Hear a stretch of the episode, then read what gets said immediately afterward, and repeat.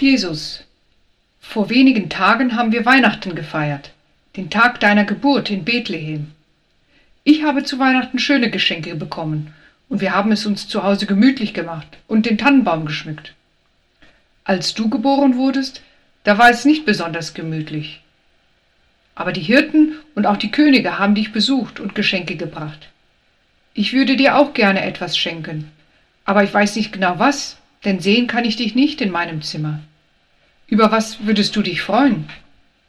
Bis mir etwas einfällt, werde ich dir etwas Zeit schenken und an dich denken.